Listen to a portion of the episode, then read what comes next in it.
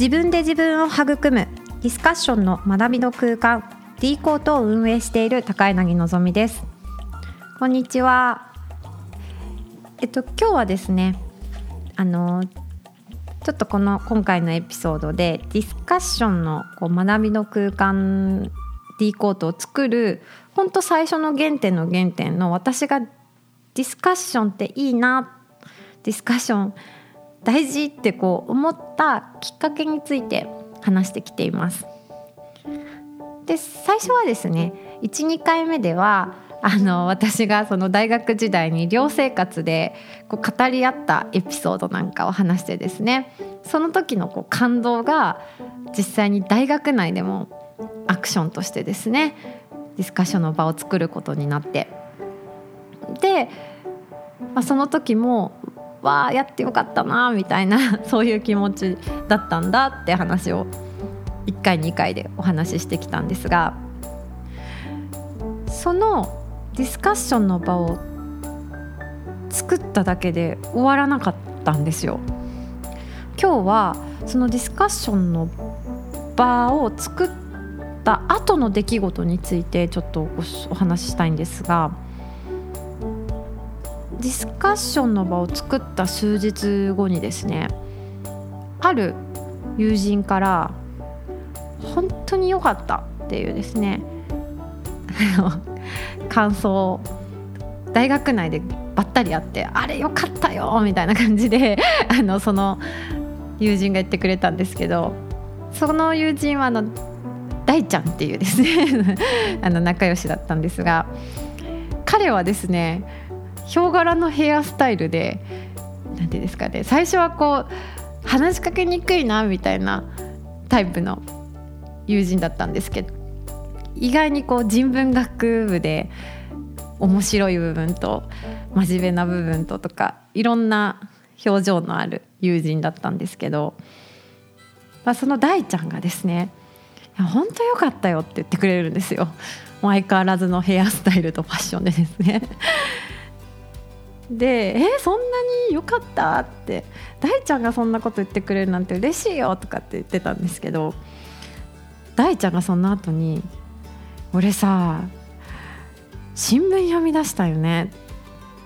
いや意外にさ知らんこといっぱいあるなと思ってさ「いや話してよかったわ」って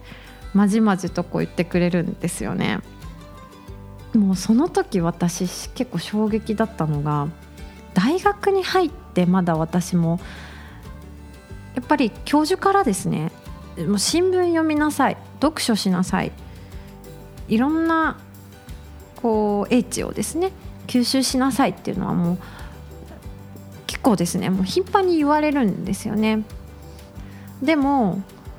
本当に新聞読んでもう本をかじるように読んでっていうのは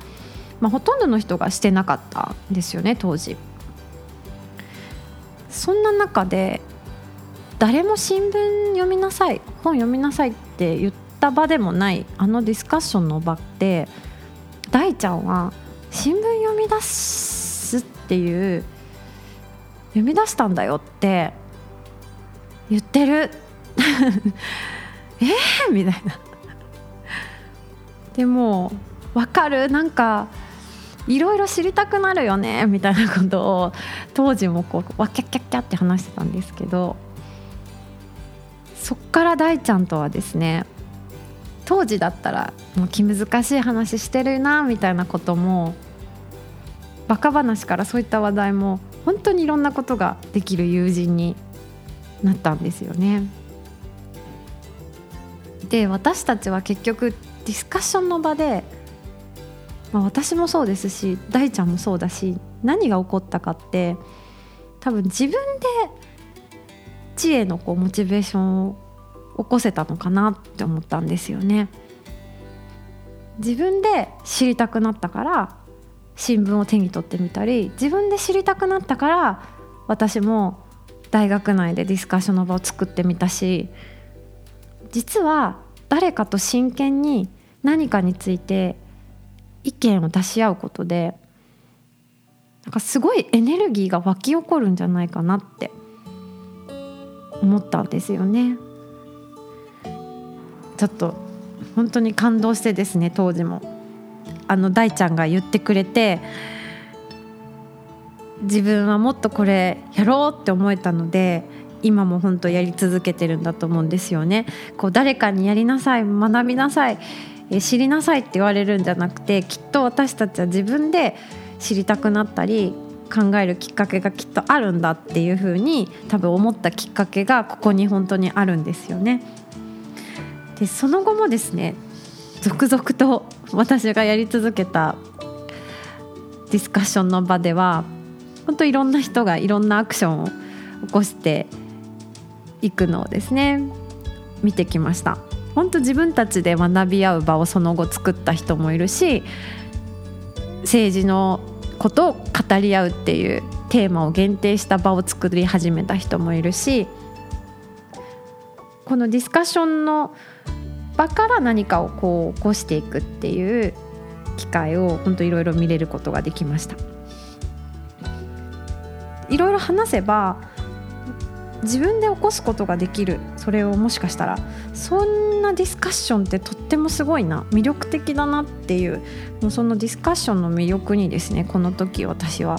まあハマってしまってですね。今こういったディスカッションの空間を作るっていうですねとこまでつながってるんだと思います。それでは皆さん価値観の交換で自分で自分を育む。D コートにぜひ遊びに来てください。高柳のぞみでした。